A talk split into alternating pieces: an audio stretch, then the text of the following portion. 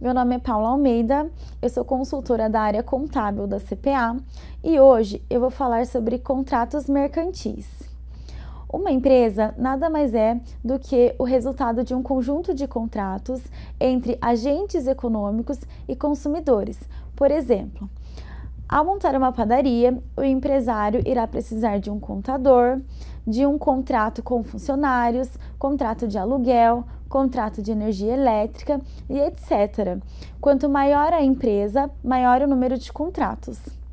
São quatro principais regimes jurídicos que regulamentam os contratos.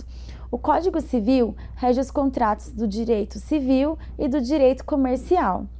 O Código de Defesa do Consumidor regulamenta os direitos do consumidor.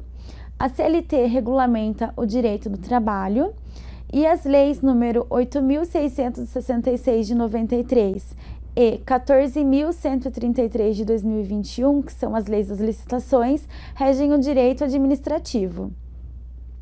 Existem diversos tipos de contratos que se dividem em grupos denominados contratos típicos e atípicos.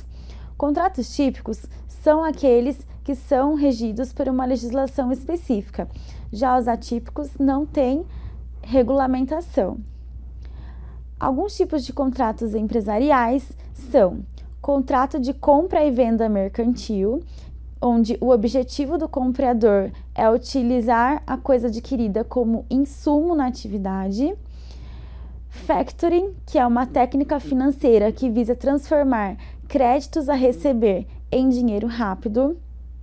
Leasing ou arrendamento mercantil, que é uma opção para a empresa obter ativos imobilizados sem precisar mexer no seu caixa. Representação, agência e distribuição comercial, que são denominados contratos de colaboração, que visam promover produtos de terceiros franquia empresarial que tem por finalidade ampliar a rede de distribuição do franqueador, Build to Suite, que é um contrato de reforma ou construção de imóveis sob medida, holding familiar, cujo objetivo é o planejamento sucessório e tributário.